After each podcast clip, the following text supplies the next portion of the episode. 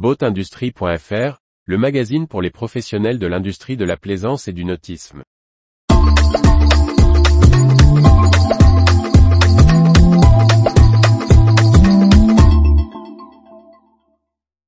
Concession, le bateau est-il une voiture comme les autres? Par Briag Merlet. Le modèle des concessions de bateaux est-il en train de changer en France? Ces dernières semaines ont été marquées par plusieurs rachats et rapprochements qui ne manquent pas d'interroger notre vision de la vente de bateaux. Le début d'année a vu plusieurs concessions importantes changer de main. Nous vous rapportions le rachat de HD Marine par le groupe Eurovoile Riviera Plaisance en janvier 2023.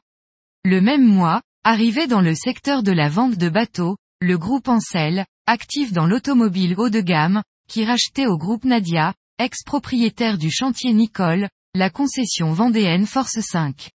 De son côté, le groupe RCM ne cesse d'étendre son activité marine, en couplant de lourds investissements dans ses concessions, dont le maillage s'étend et l'importation de marques avec Azimut et Highfield. L'existence de gros acteurs n'est une habitude du nautisme français, plutôt plus morcelé que d'autres marchés européens de la plaisance. L'expérience malheureuse de groupes comme Chemin d'Ocean a eu tendance à refroidir les ardeurs. Le discours est aujourd'hui à s'inspirer de l'automobile pour améliorer, services et images perçues des concessions, le budget d'un bateau étant souvent comparable à un véhicule haut de gamme.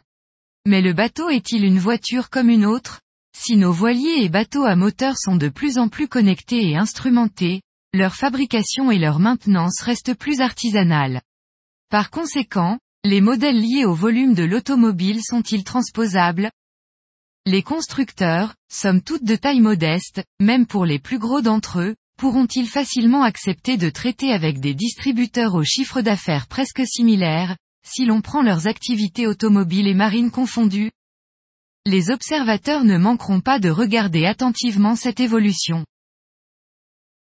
Retrouvez toute l'actualité pour les professionnels de l'industrie de la plaisance sur le site boatindustrie.fr et n'oubliez pas de laisser 5 étoiles sur votre plateforme de podcast.